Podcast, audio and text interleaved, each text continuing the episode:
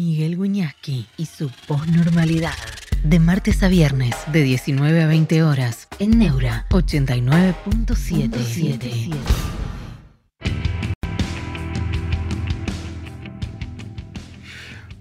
Hola, ¿cómo están? Buenas noches, bienvenidos a la posnormalidad en este país anormal. ¿no? Qué país anormal, Dios mío. Vamos a empezar con la polémica, ¿eh? Music Doctor, saludos desde Uruguay, saludos. Ese pequeño gran país que es Uruguay. ¿no? Bueno, Global War, Winiaski, la poesía, va a venir una poesía, claro, claro. Una poesía de Antonio Machado que fue musicalizada lo anticipo, pero yo la voy a leer sin la música, como la escribió Machado nomás. Y la van a reconocer. Bueno, vamos a empezar con la polémica. Yo leo, vamos a constatarlo ahora, que mi ley habría dicho, vamos a empezar con la polémica, ¿eh? porque a mí me gusta la polémica. Te recuerdo, somos liberales, déjame pensar. Que mi ley dijo, hola Gustavo Moyano, Pablo Ernesto dice, no se inunda más. Dios mío. No, yo no pude transitar hoy, tuve que venir acá a Neura a la mañana por un trámite, de ahí me tenía que ir a Clarín, no pude llegar. No se inunda más. Buah. Verónica, saludos, mi profesor por siempre, saludos. Bueno, Carápula 71, buenas tardes. Uno dice, volvé al fuego, Global Work dice, volvé al Alfredo. Que vuelva, es un gran amigo de, no, eso lo dice M. Part Eh, sí, que digo que vuelva. Yo soy muy amigo de, Alfredo Casero, de hace mucho tiempo. Bueno, Winiaski las poesías dice Global Work. Eh, miren, me dicen, hola Federico Mariliac, desde Mendoza, qué maravilla ese lugar, que Milei dijo que no va a tener relaciones con China. Dijo eso. Y también con Brasil, no lo sé, ¿eh? vamos a... Porque no se junta con comunistas. Si así lo dijo, no lo sé. ¿eh? Guarda, hablo el paraguas, de paso llueve. Pero vamos a hablar con una periodista que lo, publicó en Clarín y vamos a ver qué dice. Si lo dijo es por lo menos singular, ¿no? Eh, Cristian Ariel Ducarte en La Plata y con Urbano más allá del agua, las casitas de esa pobre gente. Ah, deplorable. Yo cada vez que llueve, claro, a uno le gusta cuando llueve, si tiene un techo razonable. Si se te inunda todo, si se te inunda todo. Mi ley dijo que no va a haber comercio por parte del Estado, pero el privado puede hacer lo que quiera, o sea que no va a cambiar mucho. El que exporta e importa es el privado, no el Estado. Bueno, vamos a ver. Lo que pasa es que, vamos a ver los detalles de eso. Genio profe, dice, bueno, Daniel Moreno, gracias. Vamos a ver, pero China es medio socialista y más capitalista, seamos muy extremistas, dice Pablo Ernesto. Saludos desde Perú, Oscar Alfredo López Becerra, soy argentino, saludos. Bueno, hoy es el hoy es el aniversario de la muerte de San Martín, San Martín fue protector del Perú, ese fue el título, y en Perú hizo una gran tarea. San Martín no es solamente el libertador de, lo que hoy es Argentina, Chile y Perú, sino que como protector de Perú fue un fundador, digamos, de una sociedad con un civismo en ese momento cuyo padre fue San Martín y los peruanos así lo reconocen. ¿eh? Hasta la bandera, entiendo, creó la biblioteca, decíamos ayer, etcétera. Eh, China es el mercado más grande del mundo, son 1.400 millones. Eh, abundan los países con los que uno no comulga en cuanto a su forma de gobierno y su cultura política. China tiene una cultura política milenaria, mucho más antigua que esta suerte de social capitalismo actual. ¿no? El confucianismo ya era, es un modo político. Eh, me parece que, que, no haya relaciones de Estado a Estado eh, sería una cosa rara, pero vamos a ver exactamente qué dijo. Gustavo Moyano en Mendoza no llueve de febrero más o menos. Mirá, mirá vos, desde febrero. Es grande la Argentina, ¿eh? Cristian Ariel Ducard en Washington, San Martín tiene una estatua, por supuesto, y tiene una en Central Park en Nueva York. Hay una estatua de San Martín, es uno de los libertadores de América. Eh, abundan los mensajes XX, PQ, no sé qué. Solo espero que ley sepa advertir cuando haga falta un poco de proteccionismo, porque si nos larga desnudos al mundo estamos jodidos. Bueno, veremos todo esto, veremos si es que gana, ¿no? Lo dijo en la entrevista, sí, sí, lo dijo en la entrevista de Bloomberg. Yo lo digo con cautela. Eh, es curioso, ¿no? Es curioso comenzar, bueno, antes, las elecciones no están resueltas, estas fueron las primarias, pero eh, hay que tener cuidado con las relaciones exteriores, ¿no? Verónica, si el señor Milei visitara China y experimentara por sí mismo, es probable que llegue a conclusiones eh, muy diferentes sobre la cuestión de la libertad y la seguridad del pueblo chino. Fue el vocero de la Cancillería China, efectivamente, gracias Verónica, quien dijo eso. Fabricio Taborda, hola, profe que hablando de China y Brasil, ¿qué opina de los BRICS y la desdolarización? Y los BRICS son una potencia, un polo de potencias emergentes. Opino que son un, un punto de relevancia geopolítica y compiten, digamos, de alguna manera, eh, recortan el imperio unilateral del dólar. Alex Calvemater. Hola Miguel, solo espero que esto cambie para bien. Estoy estudiando ingeniería en sistemas Si no lo veo bien. Es triste que mi familia me diga que lo más fácil es irme porque esto no tiene futuro.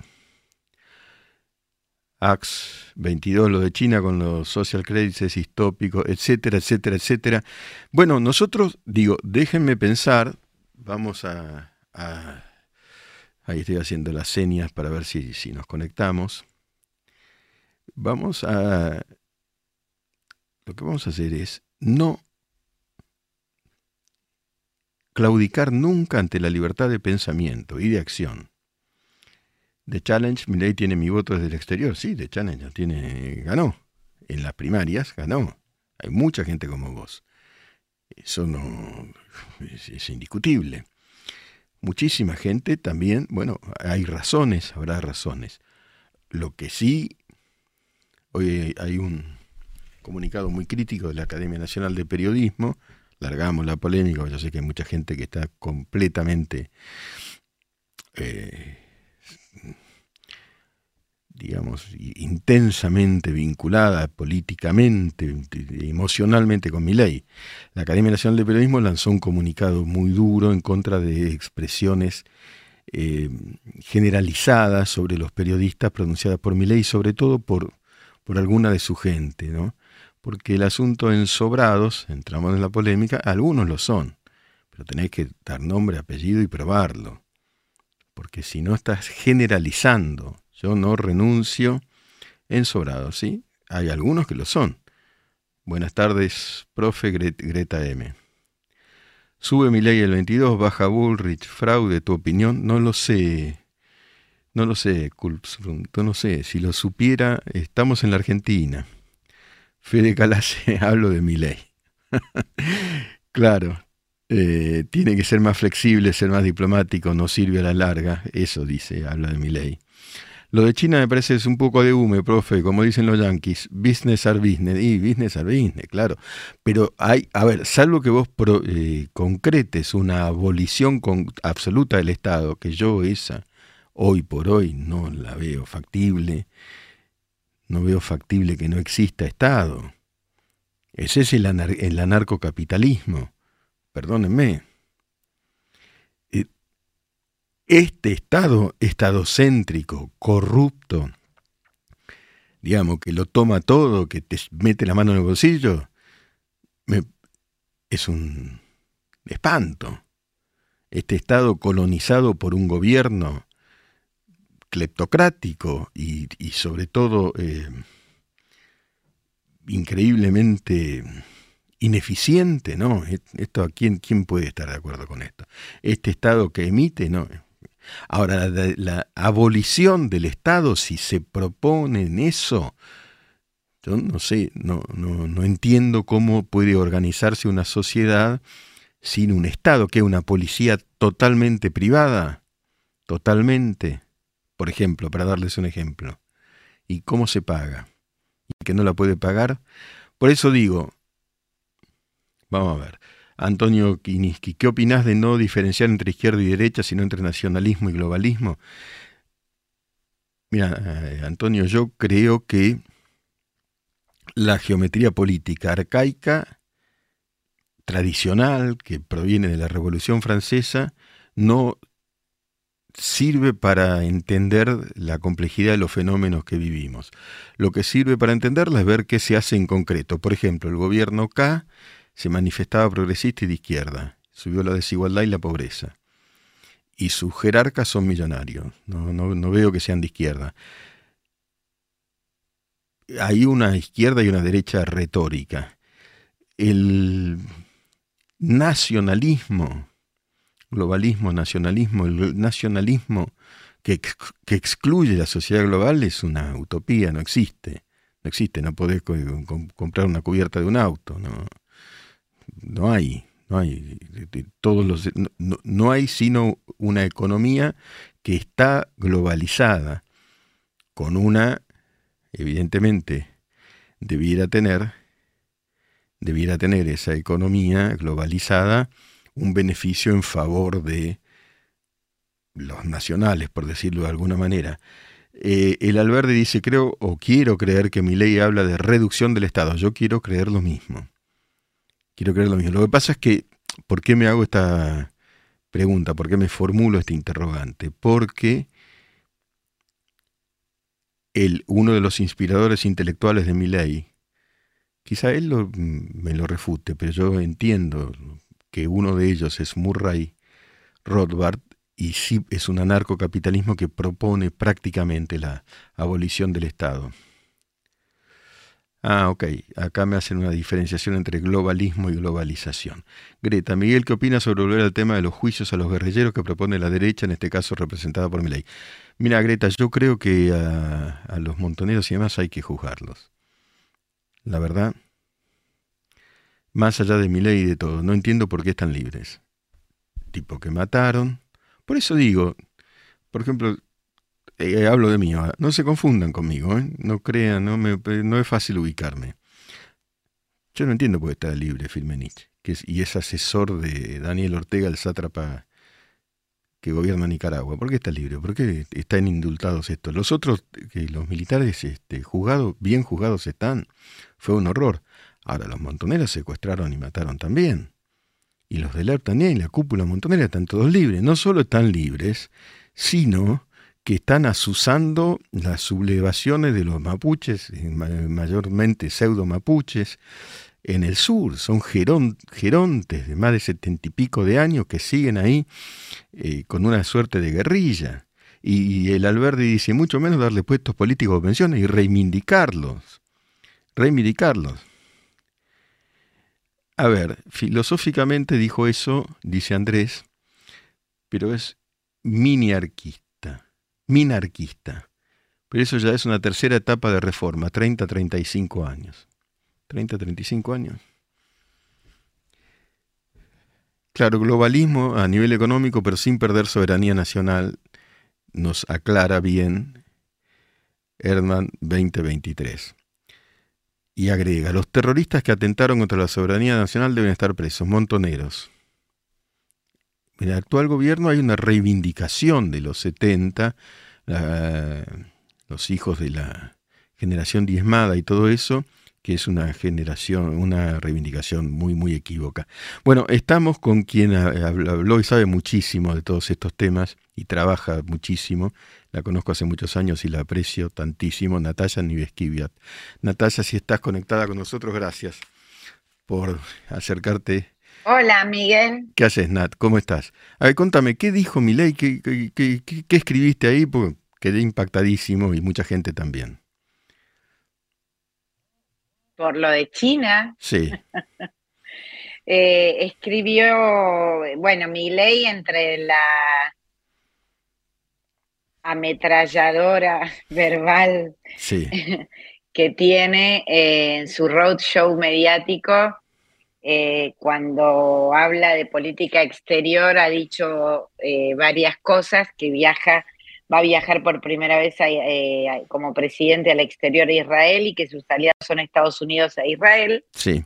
Y en ese tren ah, le han preguntado por China, por la relación con China, y ha dicho que va a romper relaciones porque son comunistas. Em, ¿Qué pasó hoy? Entonces yo escribí la respuesta del gobierno chino a mi ley, que fue al estilo chino, tienen como una manera elíptica, aunque esta vez fue fuerte. Y por un lado, bueno, él dijo también que torturaban a las personas y que no había libertad. Eh, eh, fue directo en eso. Y lo que pasó, es cada tanto hago así para que se me vea la imagen de nuevo porque se me, corre el, te, vemos bien. te vemos bien. Ah, bueno, yo, yo me, se me protege la pantalla y se oscurece. Ah. La cuestión es que em, mi ley eh, recibió de parte del vocero de la Cancillería china una invitación a viajar a China y también una em, eh, una versión del gobierno chino diciéndole que en China hay libertades, hay seguridad y que es una obligación mantenerlas vía constitución nacional. Es decir, que la constitución y que el socialismo garantizaba las libertades y la seguridad de los ciudadanos y de los individuos. Y lo invitaron a conocer China. Esa fue la respuesta. Lo que sí es cierto, y hoy yo estuve con Diana Mondino, ahora iba a escribir eso, la candidata de, de mi ley a ser canciller, y no dice exactamente lo de mi ley. Ah. Hay una trampa en ah, A ver. Porque ya captamos a, Bueno, Mondino no dijo, no habló de cortar relaciones con China, que es el principal, eh, por, hay meses que fluctúa, ¿no? China o Brasil eh, van, suben y bajan como principales socios de la Argentina en lo que hace a, la balanza comercial.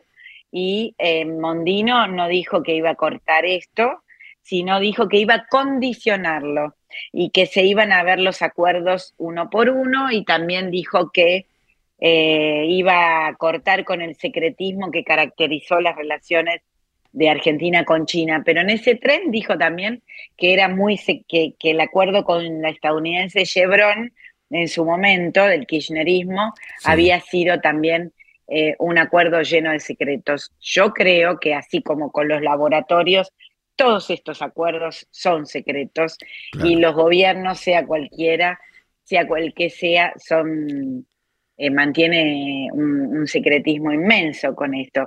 Acordate en Borgen cuando hablan de los acuerdos por las granjas de chancho, con los acuerdos con chanchos igual que los nuestros, o los acuerdos con Groenlandia, que estaba Estados Unidos, empresas rusas, no, perdón, chinas también. Se planteaba este mismo conflicto. siempre hay una zona de confidencialidad, digamos, ¿no? Y, sobre Brasil, que dijo algo mi ley, porque por ahí también vi versiones, bueno, de distanciamiento. Eh, lo que yo escribí, no, mi ley no ha dicho qué va a hacer con Lula por ahora, pero es claro que en Brasil sonaron todas las alarmas y en las últimas horas los funcionarios de Itamaraty y Plan Alto salieron a hablar todo off the record en este caso, aunque también conseguí por ahí alguna fuente oficial, pero también off the record me dijera que sí en este asunto de las elecciones, con respeto, pero atentos, muy atentos. Eh, en Brasil no gusta la llegada de mi ley. Lula se ha referido en el pasado, sin nombrarlo directamente, al peligro de la ultraderecha en Argentina. A ver que quiero cortar las, los, ahí está, los ruidos externos. Em, y eh, en este caso, desde Itamaraty y Plan Alto, están preocupados por el plan de dolarizar, eh, los riesgos que implica para la relación con Brasil, con el Mercosur, con la Unión Europea y la de dinamitar también el Banco Central, que si vos ves, estoy viendo en estas últimas horas hablar a Emilio Campos, que se ha incorporado y es uno de los grandes eh, arquitectos o ideólogos de dolarizar y demás, no hablan de dinamitar el Banco Central. Hay como unas versiones diferentes o edulcoradas de las, de las ametralladoras, de los disparos en serie y frases, eslogans y amenazas de mi ley. O sea, mi, ley habla para la gran, la gran tribuna, claro, y cuando vos vas a, sus lugartenientes, no sé, ves una, bueno, una atenuación o, quizá una racionalidad mayor, son como contextos diferentes, ¿no? Contextos Así es. ¿Y Ariana, Mondino cómo la viste? Disculpa que te anticipe, anticipo el clima de tu nota en Muy preparada. Sí. Muy preparada Mm, y con muchos guiños eh, para juntos, hacia Juntos por el Cambio. Ah, mira. Eh, con cosas, la verdad, parecidas. Sí. Y esto de una, una situación edulcorada de lo que dice ley o distinta, más organizada, más estructurada, y por otro lado también con un ajuste, la idea de un ajuste para la Cancillería. Hay también una cosa muy curiosa en la plataforma de mi ley que quiero trabajar y te estoy adelantando cosas mías, pero la plataforma de mi ley, en, por ejemplo, en lo que yo leí de política exterior, es alarmante, no queda claro si, si va a, encontrarse el servicio exterior dentro de la AFI con las Fuerzas Armadas, toda una mezcolanza que después cuando vos hablás y escuchás al mismo mi ley hablar de ocho ministerios, la Cancillería va a estar aparte. Ahora, eso sí, Ondino dijo que hay que hacer un ajuste hay muchos empleados en Cancillería. Claro. ¿Cuánto hace que cubrís Cancillería, Nat? Desde que llegó Néstor Kirchner al poder, 2003. Escúchame, ¿y ahora qué clima hay? Digo, Santiago Cafiero y ahí para abajo. ¿Se van? ¿Cómo, cómo los ves? De, salida. De salida, absoluta. de salida total, sí. ¿Están golpeados? Pero no han, eh, si bien Felipe Solá fue un hombre muy vengativo, Santiago Cafiero no aprobó eso. Ah, mira. Eh, Cafiero fue menos virulento en lo personal, aunque dejó ser y hacer, ¿no? Se dejó nombrar gente de otros ministerios de, o de otros poderes de masa en España, aquí, allá. por ejemplo, en algún momento le llevaron una idea de jubilar eh, de la noche a la mañana a la planta radical que está en sus casas, cobrando muy buenos dineros ah. y eh, sin trabajar porque no les han dado cargos. No es su culpa, pero lo son sueldos descomunales. Eh, y en estos cuatro años no han tenido trabajo, pero tampoco han ido a trabajar, digamos. Es una cosa, una disfuncionalidad de lo político cualquiera hacia el gobierno y bueno, pero ese plan de jubilarlos violentamente no es algo que Cafiero haya aceptado. Correcto. Em, pero bueno, el ajuste en el eventual caso de un triunfo de Milei va, va, se va a ajustar, sin, lugar a dudas. En ese, y eso sí, sobre todo hay mucha gente administrativa contratada en el exterior, locales, allá y acá, que uno dice, ¿hace falta? Y los de afuera que cobran en, dólares. cobran en dólares, claro, lógicamente. O en euros. O, en euros, Es un gasto, es un gasto delirante. Que te puedo explicar 7 mil, 8 mil eh, dólares, euros para cada uno. Por ejemplo, un periodista como Bimbi que mandó a Alberto Fernández, a su amigo Bruno Bimbi, a España, al área de educación, que es un área que puede hacerlo muy bien, pero lo puede hacer un diplomático de la embajada, es un gasto inmenso. Y está Bruno Bimbi dale que dale en el Twitter contra Juntos por el Cambio, contra la oposición, contra la derecha monstruosa y bla, bla, bla. Y decís, esto es lo que nos representa en el exterior. Si hiciera lo mismo desde el otro lado, en un gobierno de Juntos por el Cambio contra el kirchnerismo, lo que fuera, te diría lo mismo. No, no, no es que yo te digo esto. Por supuesto.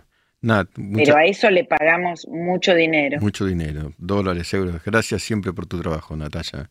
En el caso de Madrid, euros, muchos. Y por ejemplo, por, por último, el embajador eh, Ricardo Alfonsín, que no tenía conocimientos para ser embajador, está asistido eh, por alguien que sí sabe, que es Carlos Bettini, eh, amigo de Cristina, y cobra por un trabajo que decís, bueno, ¿por qué no lo contrataron de embajador a Bettini?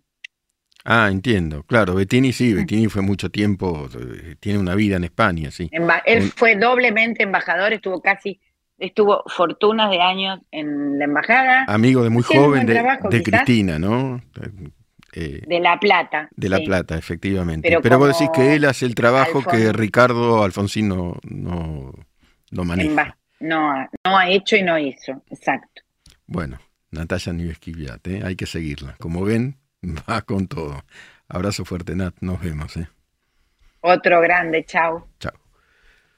Postnormalidad, un espacio abierto para pensar en libertad.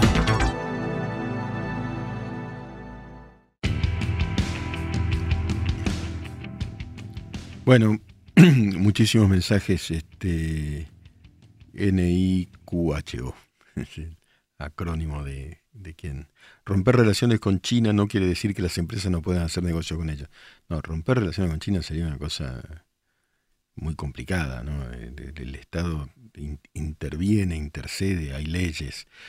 Es cierto que en la deuda, en este pedido de, yuanes, de del actual gobierno, del actual oficialismo, no se sabe cuánto se le va a pagar, a qué porcentaje, ¿no?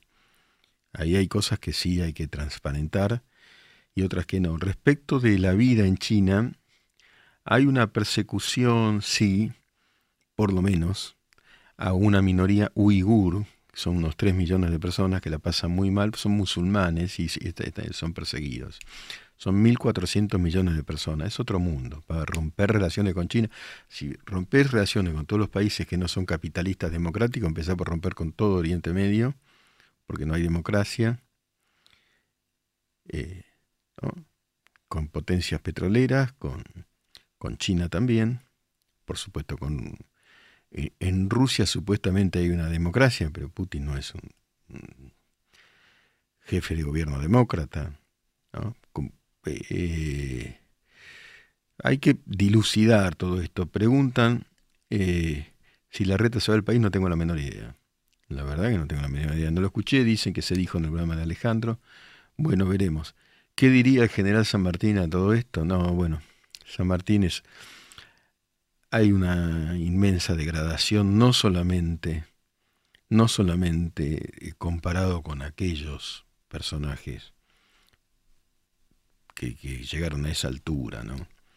Eh, hay una degradación en todos los campos y yo hago un mea culpa también porque dicen a los periodistas le falta autocrítica, no, en el periodismo también, en el periodismo televisivo también hay una degradación. Miren, yo podía estar de acuerdo o en desacuerdo con Mariano Grondona. Y tuve y lo hablaba con él como con tantos periodistas.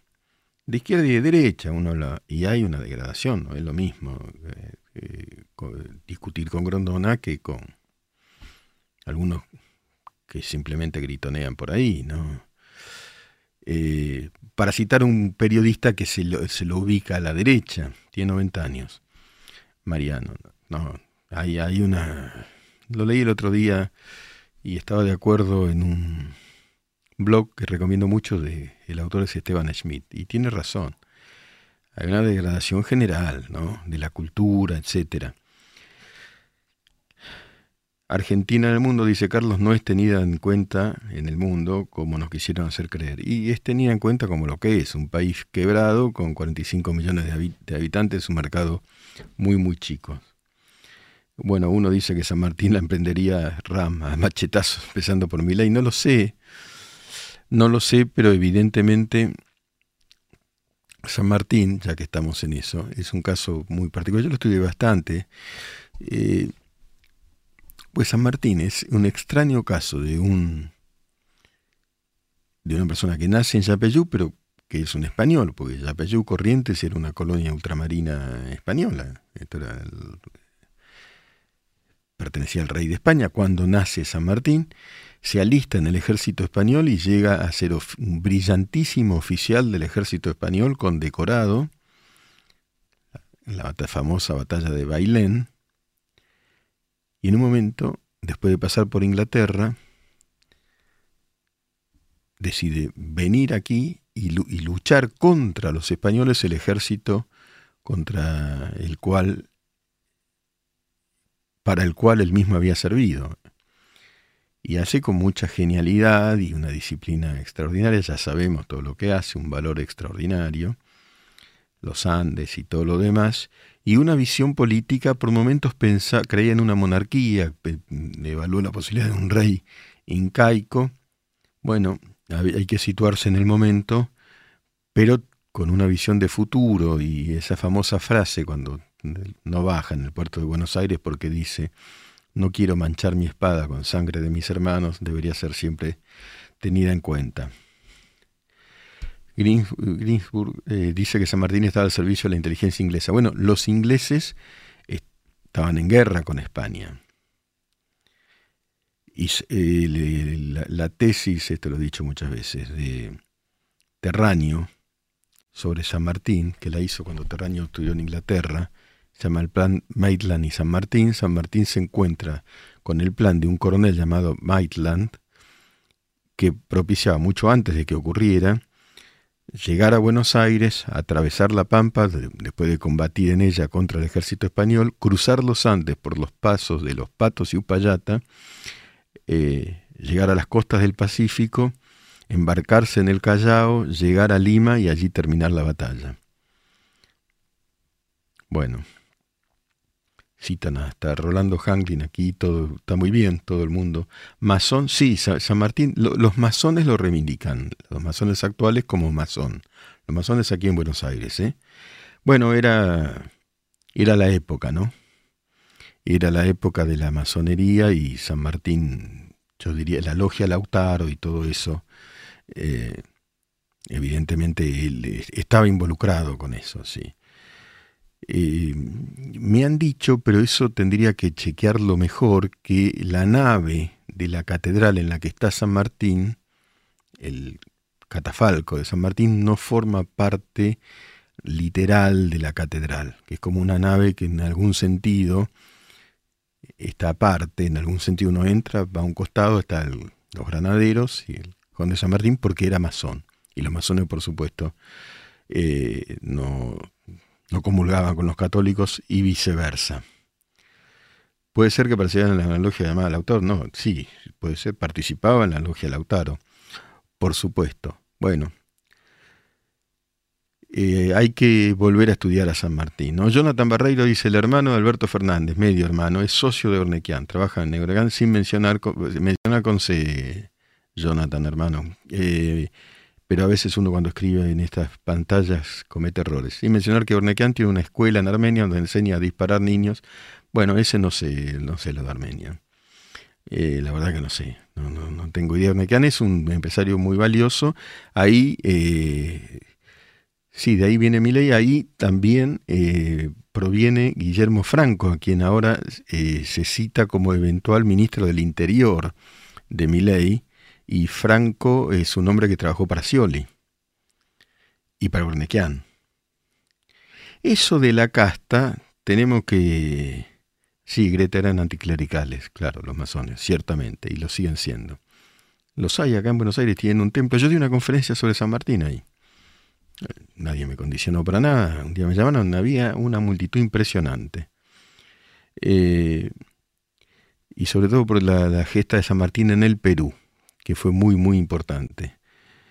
Eh, Herman 2023, poca cantidad de habitantes, gran déficit de Argentina y ni hablemos de la degradación cultural. Tenemos que hablar, y claro, ni hablemos, la degradación cultural es impresionante en general. Hay muchos, ayer eh, yo digo, vayan a la Biblioteca Pública Nacional y van a ver una cantidad de jóvenes estudiando y leyendo impresionante todos los días. Bueno, es un país ambiguo, ¿no? Que estamos en un momento, la verdad, catastrófico. De las catástrofes se puede salir indemne y golpeado vamos a salir. Ricardo Chamorro, profe, qué gusto escucharlo. Bueno, lo descubrí por azar. Un saludo desde Garupá, Misiones. Lo seguimos también en Radio, Radio Mitre. Gracias. Vamos, vamos a tomarnos un respiro, vamos a leer un poema porque hoy llueve. Pensar, pensar, pensar. Posnormalidad. Pensar escuchando. En Neura.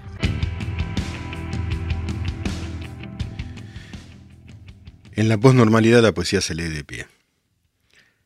Balada de otoño de Antonio Machado. Llueve. Detrás de los cristales llueve y llueve. Sobre los chopos medio deshojados, sobre los pardos tejados, sobre los campos, llueve. Pintaron de gris el cielo y el suelo se fue abrigando con hojas, se fue vistiendo de otoño. La tarde que se adormece parece un niño que el viento mece con su balada de otoño.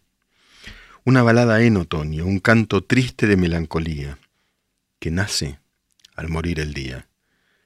Una balada en otoño a veces como un murmullo, y a veces como un lamento, y a veces viento. Llueve detrás de los cristales, llueve y llueve sobre los chopos medio deshojados, sobre los pardos tejados, sobre los campos, llueve. Te podría contar que está quemándose mi último leño en el hogar, que soy muy pobre hoy, que por una sonrisa doy todo lo que soy porque estoy solo y tengo miedo. Si tú fueras capaz de ver los ojos tristes de una lámpara y hablar con esa porcelana que descubrí ayer y que por un momento se ha vuelto mujer.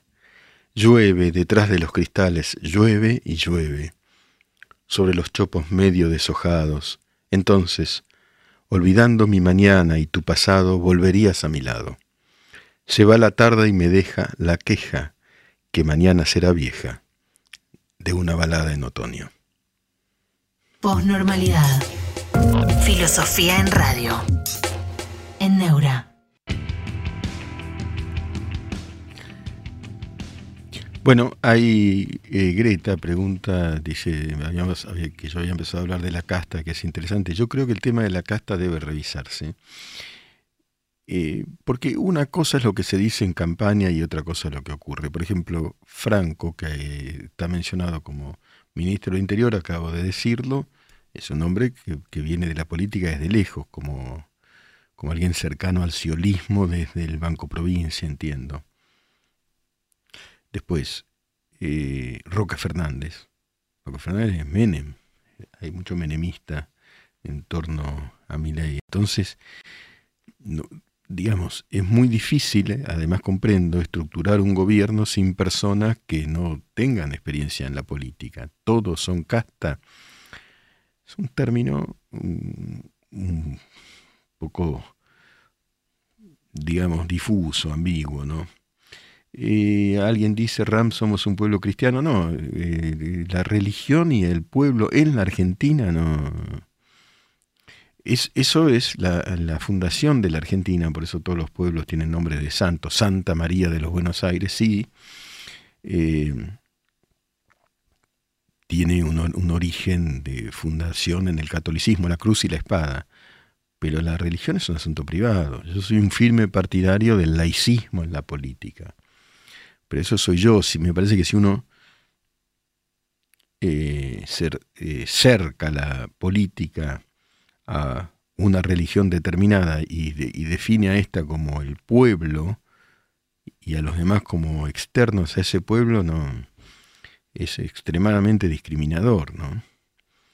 Sí, alguien dice Menem era musulmán, y se tuvo que convertir al catolicismo, pero era musulmán. Entiendo que, que su hijo eh, está enterrado en el cementerio musulmán, etcétera, ¿no? Eh, hablan de mi ley que parece que, parece no, es cierto, él mismo lo dice, que tiene eh, como asesor o como apoyo espiritual a un rabino, bueno, y, pero que él profesa la fe católica, está bien. Eso es un asunto de, de cada uno, ¿no? Así como la sexualidad, es un asunto de cada uno, que tiene que ver con ejercer mal o bien una función de gobierno. Eh, pero el presidente tiene, por el momento tiene que ser este del culto católico apostólico romano. Bueno, eh, amigos, tienen que saber que Argentina tiene un presidente que está en su casa.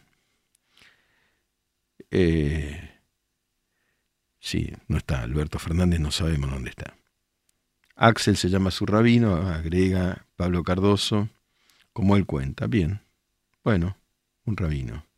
La Constitución eh, adopta la forma católica apostólica romana. Sí, a mí no, no me... La Constitución, no en todos los cargos, pero sí en el caso del presidente. A mí no me parece, pero bueno, es así. Nadie es más argentino por profesar o no el catolicismo. Hay cada sujeto siniestro profese la religión que profese, ¿no? Tantos estafadores, tantos cleptócratas que van a una iglesia o a un templo o a lo que fuera, o a una mezquita. Eh, no. Eh, me parece que evolutivamente eso va a tener que, ampliarse, me, me, parece, ¿no? Qué desperdicio de personas que puedan gobernar bien, dice Greta, y continúa la polémica. La cuestión es la siguiente. Ahí escuchábamos a Natalia. Alguien dice ahí, esa cubana. No desacreditemos. Natalia no es cubana. Eh, creo que el, padre argentino, creo que vivió en Cuba o algo así. Eh, es argentina, qué sé yo. Y si fuera cubana y opina y trabaja, ¿qué tiene que ver? Veamos el trabajo de la gente. Hagamos, eh, hagamos la tarea de, eh, si criticamos a alguien, saber qué es lo que estamos criticando, porque si no cualquiera te pueden decir cualquier cosa, ¿no? Pueden decir, ese argentino que está diciendo, son todos unos arrogantes, qué sé yo. ¿No? Veamos cuáles son sus notas, si son verdaderas, si son falsas, vale para ella, vale para todos. A mí el, apelativo periodista erróneoso, yo me estoy peinando y despeinando todo el tiempo mientras culmino, culmino mi, mi diálogo. Obvio, profe, dice Ram, me hizo ruido nada más, no soy anti nada. No, ya, me, doy cuenta, Ram, por la forma que tenés de hablar. Eh, digo, formulemos las críticas sobre las cosas, ¿no?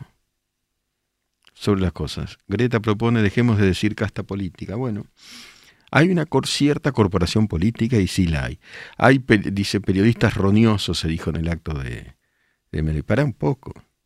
Yo me baño dos veces por día. te, no, generalicemos. Ahora, si los hay, ese talla de política nacional sabe una banda. Si pudiese decir todo lo que sabe, sabe una banda. Es así. Les dejo un abrazo muy afectivo a cada uno de ustedes. Muchas gracias.